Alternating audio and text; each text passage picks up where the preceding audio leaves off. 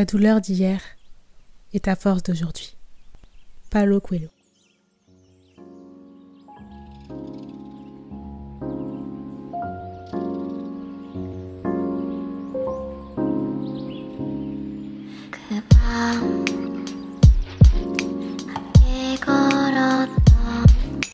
Bonjour à tous et à toutes et bienvenue sur le podcast Dose Résilience. Aujourd'hui, on se retrouve pour un nouvel épisode de ma série Voyage au bout de la nuit, dans lequel je vais explorer la question de penser ses blessures émotionnelles et de transmuter le négatif et les distorsions qu'il y a en nous afin de continuer à avancer sur notre chemin et d'effectuer ce voyage le plus sereinement possible à la quête de plus de liberté, de plus de sérénité et de paix. Je pense qu'il est important que nous, en tant qu'êtres humains, nous questionnons la question de transformer notre monde intérieur, parce que comme le dit l'adage, tout ce qui est en haut est en bas, et de la même manière que beaucoup d'humains sont engagés dans le fait de penser les blessures de ce monde en dénonçant des injustices, des inégalités, en essayant de proposer des alternatives à des systèmes archaïques ou corrompus, nous devons aussi faire ce travail en nous-mêmes, et je dirais même que c'est d'ailleurs euh, la première chose à faire. On peut faire les deux en même temps, mais je pense que si nous sommes fragiles et que notre structure intérieure est très abîmée, très friable, ce sera très compliqué d'avoir l'énergie, la force et le courage de pouvoir colmater les structures des choses qui sont extérieures à nous. Finalement, qu'entend-on par penser ses blessures émotionnelles? Déjà, qu'est-ce qu'une blessure émotionnelle? Selon ma compréhension, une blessure émotionnelle, c'est la conséquence négative sur notre corps émotionnel tout d'abord, et qui peut avoir ensuite un impact sur notre corps physique ou psychique, de la manière dont nous avons vécu une expérience plus ou moins traumatique, et qui va nous marquer consciemment ou inconsciemment. Et d'ailleurs, la plupart du temps, c'est inconscient. Nos expériences nous poussent à voir le monde d'une certaine façon, d'une façon qui est souvent erronée, et cette vision que nous avons du monde va se répercuter sur la vision que nous avons de nous-mêmes. Nos expériences en fait négatives vont souvent altérer notre perception de nous-mêmes et notre perception du monde. Un petit peu comme si nous portions en permanence des lunettes de soleil noires et que nous pensions que le monde est sombre, alors qu'en réalité, c'est juste que nous avons posé des lunettes parce que peut-être un jour, le soleil tapait trop fort et nous avons eu mal aux yeux. Et en fait, cette perception du coup assombrie du monde et de nous-mêmes, nous pousse à devoir nous adapter à cette négativité en nous créant une fausse identité ou un faux self. Et ce faux self, on le crée pour pouvoir se protéger de ses blessures. On porte ses lunettes pour se protéger du soleil qui nous a fait mal aux yeux. Et finalement, nous pensons que nous ne portons pas de lunettes et que nous sommes simplement comme ça, que c'est notre personnalité, notre tempérament, que nous sommes quelqu'un de colérique, avec un, entre guillemets, fort caractère, ou que nous sommes timides, ou que nous ne sommes pas sociables. Nous pensons que c'est ce que nous sommes, alors qu'en réalité c'est la conséquence de choses qui nous ont impacté négativement, qui nous a poussé à nous modifier pour supporter eh bien euh, les différents événements qui se répéteront en fait pour nous conforter dans cette identité là. Et à force en fait de nourrir ce faux sel, cette fausse croyance, ce mental négatif, eh bien nous finissons par nous enfermer dans des rôles qui ne nous correspondent absolument pas et qui nous font énormément défaut dans notre vie, dans notre rapport avec les autres, dans notre confiance en nous-mêmes. Je vais prendre un exemple très concret. Une petite fille à qui on va expliquer très jeune qu'elle est moche, qu'elle n'est pas jolie, qu'elle n'est pas attirante ni intéressante, même si ça va être dit deux trois fois dans sa vie, et même si c'était soi-disant pour rire, il y a de fortes chances que cette petite fille croit ce qu'elle a entendu, surtout si les personnes qui lui disent sont des personnes qu'elle considère comme des autorités, ou des personnes qu'elle aime, ou des personnes qui représentent son groupe de pères, elle va y croire et elle va développer une mauvaise estime d'elle-même et cela va avoir des conséquences dans sa vie physique, dans son rapport aux autres, dans son rapport aux personnes de sexe opposé ou de même sexe, dans son rapport à la sexualité. Peut-être qu'elle va développer un dégoût de son corps, qu'elle va développer tout atteint de mécanismes inconscients pour repousser les autres afin que les autres n'aient pas l'occasion de la repousser en premier. Et donc c'est souvent ce qu'on associe à la blessure du rejet en fait, c'est-à-dire cette blessure émotionnelle qui fait qu'on ne se sent pas aimé pour ce que l'on est. Donc on n'arrive pas à aimer non plus les autres pour ce qu'ils sont et c'est un cercle vicieux parce qu'on va créer inconsciemment des conditions qui vont nous renforcer dans cette croyance. Plus on va se détester, énergétiquement, les gens vont le ressentir même si on va avoir peut-être une façade de personne très bien dans sa peau. Et donc, cette petite fille, pour revenir à cette petite fille, eh bien, elle va attirer beaucoup de personnes qui vont abuser d'elle, qui vont voir en elle cette faille, et petit à petit, elle ne va plus voir la vie que sous ce prisme-là, et se persuader qu'elle ne peut pas être aimée. Plus elle croira qu'elle ne peut pas être aimée, plus elle rencontrera des gens qui la conforteront dans cette idée qu'elle ne peut pas être aimée, et plus ça renforcera cette blessure. Et elle se dira, bah, je suis comme ça, personne ne m'aime, c'est comme ça, et donc elle va devenir peut-être aigrie, avoir de l'aigreur, avoir de l'amertume, et se replier sur elle-même, en se persuadant bah, peut-être qu'elle est euh, juste introvertie, qu'elle n'aime pas les autres, qu'elle n'est pas sociable, alors qu'en réalité, tout est parti de cette simple phrase qui peut paraître anodine et que beaucoup d'enfants se disent entre eux, tu es moche. Et c'est pour ça que d'ailleurs, dans les quatre accords Toltec, le premier accord, c'est tout simplement que ta parole soit impeccable. Il ne s'agit pas d'avoir toujours un vocabulaire très euh, très fleuri, avec beaucoup de douceur et etc. Parce que ce n'est pas forcément la solution, mais il s'agit de réaliser et de se responsabiliser sur le fait que oui, les mots peuvent être des poisons qui tuent à petit feu bien plus sûrement parfois que les gestes d'ailleurs. Maintenant, la question qu'on peut se demander, c'est peut-on guérir totalement d'une blessure émotionnelle? Dans mon titre, j'ai utilisé le terme penser, tout simplement parce que je n'ai pas fait l'expérience encore de la guérison de ces blessures émotionnelles. J'ai beaucoup avancé sur mon chemin parce que la vie ne m'en a pas laissé le choix et que de toute façon, pour moi, nous sommes un peu là aussi pour ça, pour avancer, pour transformer le négatif en nous pour pouvoir aller de l'avant, pour pouvoir se connaître, pour pouvoir apprendre des autres. Donc forcément, quand on est dans cette démarche de vouloir s'améliorer et se sentir mieux, pour moi tout sera fait dans notre existence pour nous confronter à des situations qui nous aideront à aller mieux. Même des expériences très challengeantes qui peuvent paraître difficiles. Cependant, je n'ai pas encore euh, atteint le niveau de ma vie où je me dis ça y est, j'avais telle blessure et je ne l'ai plus, je suis guérie, ça ne me fait plus rien, je ne revivrai plus jamais ce rejet ou cette, euh, ce sentiment d'injustice. Donc parler de guérison des blessures, je ne sais pas. Je pense que c'est à chacun de voir où il en est dans son travail, mais je pense qu'on peut atténuer l'impact que ces blessures ont dans nos vies, qu'on peut colmater les fissures, qu'on peut renforcer notre cocon protecteur, qu'on peut empêcher le négatif de s'infiltrer dans les failles, après la guérison totale, je ne sais pas. Je pense que quand on se fait mal physiquement, on a toujours une petite cicatrice, mais pour autant, parfois la peau devient plus dure et nous sommes plus forts. Donc je pense que c'est plutôt dans ce sens-là que je veux aborder les choses. Après à chacun d'adapter selon ses propres expériences.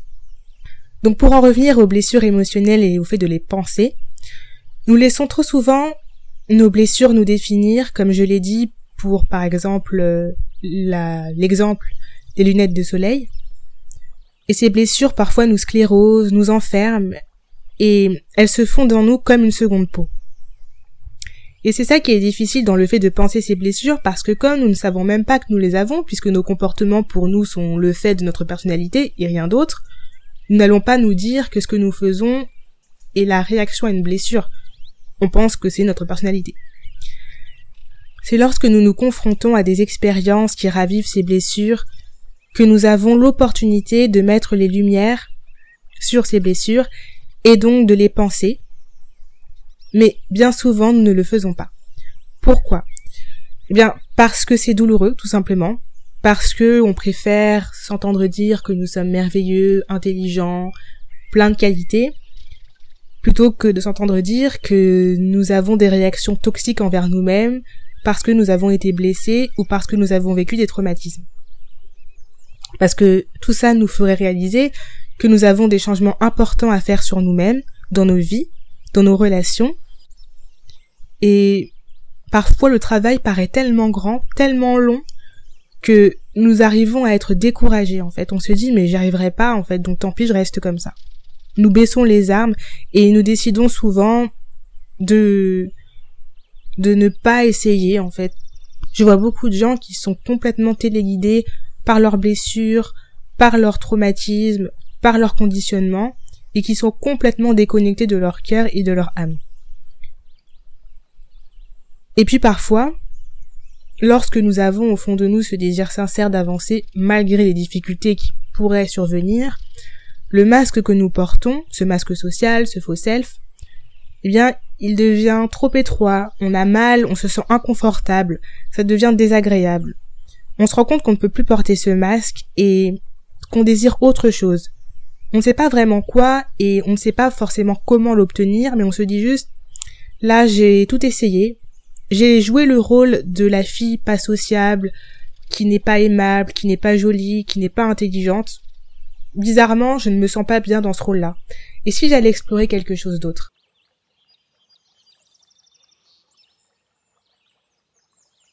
À présent, je vais vous partager mes réflexions sur les phases de reconstruction qui permettent de penser ces blessures et peut-être à terme d'entamer une guérison. J'ai décelé trois phases dans ce processus. C'est un processus très long qui prend des mois, voire des années, et qui demande un véritable engagement pour démanteler son faux self, ses croyances, les émotions négatives, qu'elles soient à nous, qu'elles soient aux autres, et de démanteler aussi tous les comportements robotiques qui agissent sous le prisme du subconscient. Donc là, euh, ça serait trop long pour un seul podcast, donc j'en parlerai dans d'autres épisodes par la suite parce que pour moi c'est ultra important. Et ça permet vraiment de redevenir souverain, maître de sa propre vie et de ne plus être un robot. Le subconscient, alors je n'ai pas une compréhension très précise et très, euh, on va dire, euh, médicale de la chose, mais selon moi le subconscient c'est comme une éponge. Et le subconscient ne fait pas la différence entre la réalité et la fiction, entre ce qui est concret et ce qui est illusoire. Si vous regardez un film très violent avec des personnages qui agissent de manière distorsionnée, votre cerveau va enregistrer l'information, il va même capter le subliminal, et vous, vous n'allez pas forcément vous sentir mal sur le moment, mais au final, ça va quand même rentrer en vous. Par exemple, moi qui suis très sensible à cela, lorsque je regarde certains films qui sont d'une violence que j'estime très grande, même si après chacun a son seuil de tolérance, avec beaucoup de choses qui me paraissent distorsionnées, je suis quasiment sûre de faire des cauchemars dans la nuit, comme pour, euh, je sais pas, euh, détoxiner de tout, de tout ce que j'ai pu voir et de tout ce qui m'a perturbé en fait. Donc c'est pour ça qu'il faut faire assez attention aux mots qu'on emploie, aux films qu'on regarde, aux musiques qu'on écoute, parce que notre subconscient enregistre absolument tout. Et plus notre subconscient est maître et que nous agissons de manière inconsciente, c'est-à-dire que nous faisons des choses sans forcément réfléchir à pourquoi nous les faisons, que nous avons toujours les mêmes routines, que nous ne sommes pas vraiment dans le moment présent, que nous faisons plusieurs choses en même temps, plus nous donnons du pouvoir à notre subconscient et plus nous sommes téléguidés comme des robots par notre subconscient. Et c'est assez dangereux parce que ça nous ramène à un état un petit peu primitif, si je veux dire ça comme ça, dans le sens négatif du terme, où nous avons des pulsions, mais nous savons même pas pourquoi nous les avons. Nous sommes, enfin, tous nos stimuli, nous ne savons pas d'où ça vient, et nous nous sentons mal, mais nous n'avons pas vraiment les réponses, en fait. On n'est pas vraiment présent en soi-même quand on est téléguidé par son subconscient. Et il faut savoir que la plupart des humains, à 80%, si, parfois même à 100%, sont téléguidés par leur subconscient. Je dirais que une personne qui va travailler beaucoup sur elle, qui va méditer, qui va être dans le calme, dans le silence intérieur va être euh, téléguidé, on va dire à 80%, 60% grand minimum, et puis il y a des gens qui sont à 100%, et on parle même de que les psychopathes en fait c'est leur cas. Donc euh, après je ne suis pas psychiatre, donc corrigez-moi si je me trompe. Finalement notre subconscient parfois nous fait agir de manière que nous pouvons qualifier d'irrationnelle, mais en fait c'est l'addition de toutes les choses que nous avons absorbées sans nous en rendre compte qui nous font agir d'une certaine façon. à force de nous répéter des choses négatives, on va agir inconsciemment de manière à ce que cette négativité s'exprime dans la matière. Parmi les trois phases que j'ai identifiées pour penser ces blessures et même les transmuter, la première, pour moi, c'est tout simplement, et j'en ai un peu parlé quand je parlais de démantèlement, c'est la reconnaissance et l'exposition. Je reconnais ma souffrance. Je reconnais que là, je souffre. Je reconnais que quelque chose en moi ne va pas et que cela s'exprime par de la colère, par de la frustration, par de la dépendance affective, par de la tristesse, par de la timidité, par de l'anxiété. Je pense qu'il faut s'autoriser à vivre pleinement ces émotions, à les laisser nous traverser pour éviter qu'elles ne se sclérosent. Parfois, elles remontent à la surface, et du coup nous avons l'impression de régresser. Ah mais je comprends pas, euh, je me suis pas mis en colère depuis tellement longtemps et là je m'énerve. Dans ces moments-là, forcément, on se sent honteux, impur, on se sent nul, on se dit qu'on n'arrive à rien, qu'on pense avancer mais qu'on régresse. Mais je pense justement que c'est bon signe quand on commence à faire ce travail de démantèlement et qu'on voit que les émotions remontent parce que cela signifie que nous détoxinons en fait. Que toutes les choses que nous avons gardées en nous, que nous n'exprimions pas ou que nous exprimions de manière malsaine, sont en train de se, de se révéler pour disparaître. C'est un petit peu comme des résidus inorganiques qui s'extraient comme ça à travers notre parole, à travers nos actes. Et donc c'est une forme de détoxination. Cette détoxination est saine et il est important, selon moi, de réaliser que plus nous avons enfui nos blessures sous des couches de maquillage, de lunettes de soleil, plus il est urgent de laisser respirer la peau et d'accepter bah, les cicatrices, les impuretés, les pores, les cernes et tout ce qui n'est pas beau selon nous, tout ce qui nous dérange, parce qu'on a tous une part d'ombre, on a tous nos failles, on a tous nos vices, et le meilleur moyen de se sortir de ces impuretés, c'est de les exposer, c'est de les reconnaître en nous. Donc c'est un travail qui est extrêmement difficile, qui nourrit euh, de manière assez violente notre ego, puisque tout va être fait pour que nous ne faisions pas ce travail, pour que nous soyons découragés, mais pour autant c'est essentiel à mes yeux. La deuxième phase, c'est l'extraction. Une fois qu'on a reconnu une souffrance, je suis en colère, je suis blessée parce qu'il s'est passé cette chose-là, je ne m'associe plus à cette blessure. Je comprends que ce que je considère comme étant mon caractère, mon trait de personnalité, mes défauts, mes états d'âme ne me définissent pas et que ce n'est pas moi. J'ai fait l'expérience de la fille pas sociable, de la fille timide, de la fille euh, qui n'arrive pas à réaliser ses rêves, mais ce n'est pas ce que je suis. J'ai fait l'expérience, j'ai joué un rôle un petit peu comme au théâtre. Aujourd'hui, je joue le rôle de la méchante sorcière, mais l'acteur n'est pas une méchante sorcière, l'acteur est lui, il joue un rôle. Eh bien, c'est exactement ça, nous jouons des rôles, et il est temps de comprendre que ces rôles ne sont pas nous. Que le rôle de la fille blessée, de la fille qui n'arrive pas, que la fille qui n'est pas désirable, ce n'est qu'un rôle, et nous avons le droit de choisir de ne plus consentir à ce que ce rôle soit notre réalité.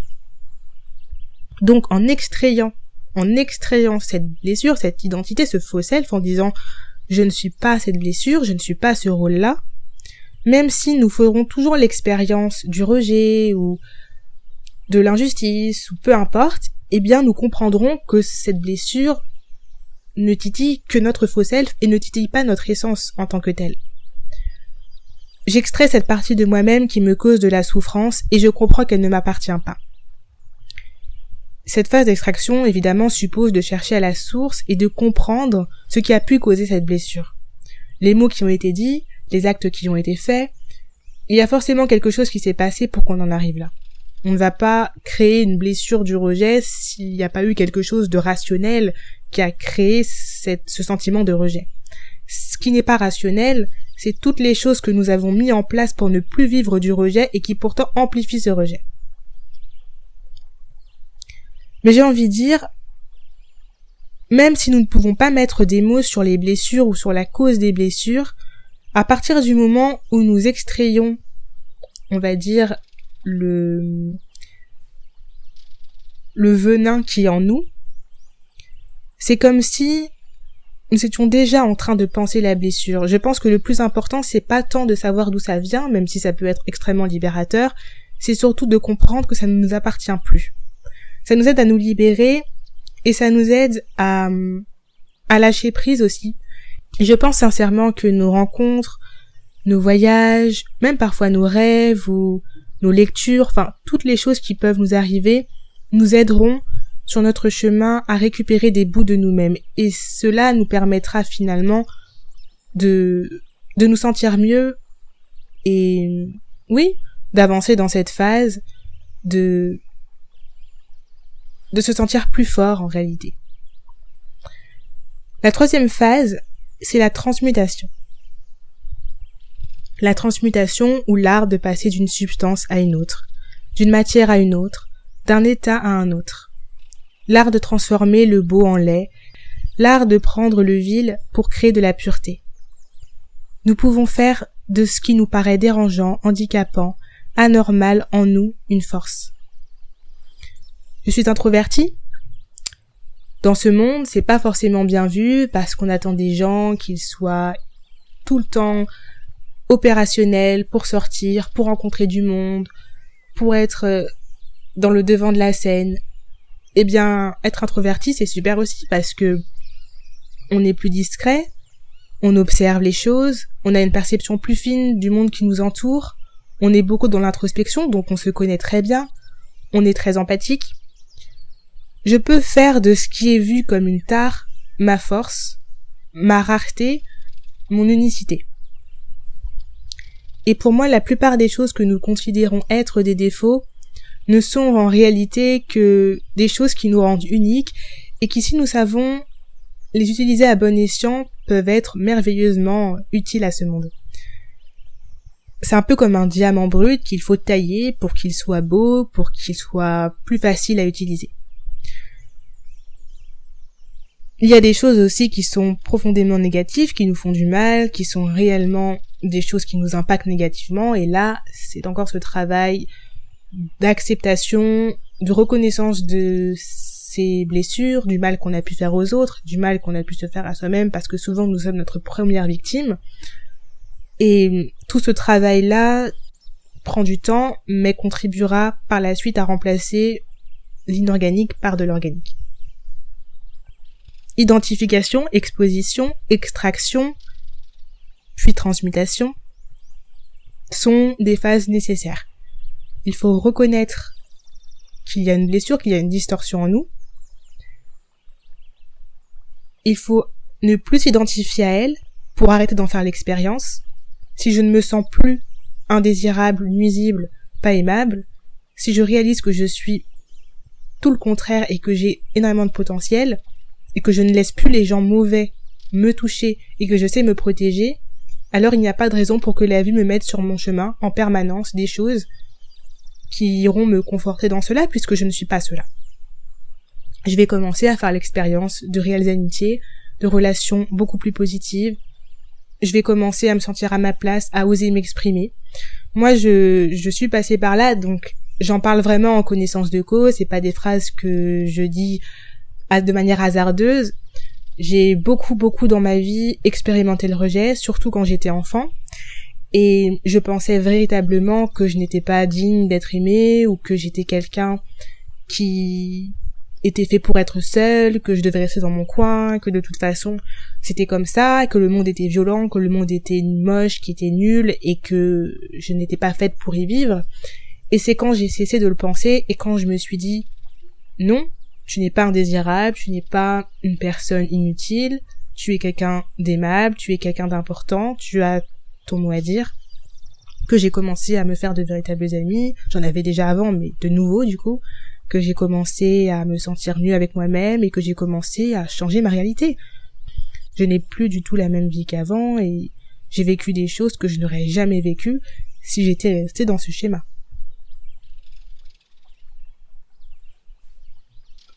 Lorsque nous nous sentons prêts au fond de notre cœur à aller arpenter ce chemin, ce chemin insinueux, plein d'obstacles, ce chemin du conditionnement des habitudes, des automatismes pour faire régner le chemin du libre arbitre, du courage, de la foi, de la force originelle intérieure, alors la vie fera tout ce qu'elle peut pour nous donner l'opportunité de nous épanouir.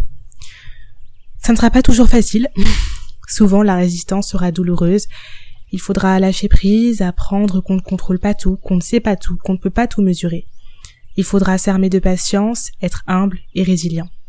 Voir ce que la vie nous réserve, voir quelles possibilités nous avions à peine explorées.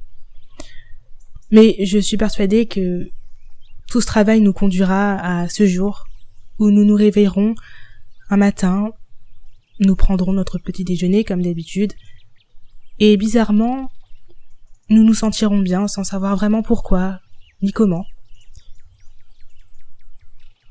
Et je pense que le point de départ, c'est d'apprendre à vivre pleinement, à saisir toutes les opportunités, à vivre dans la joie, à être reconnaissant pour tout ce que nous avons déjà accompli, pour tout ce que nous avons autour de nous, à apprendre à nous sentir complets, entiers, confiants et en nous-mêmes. Nous le méritons. Je vous remercie de m'avoir écouté, j'espère que ce podcast vous a plu et quant à moi, je vous dis à bientôt pour un prochain épisode.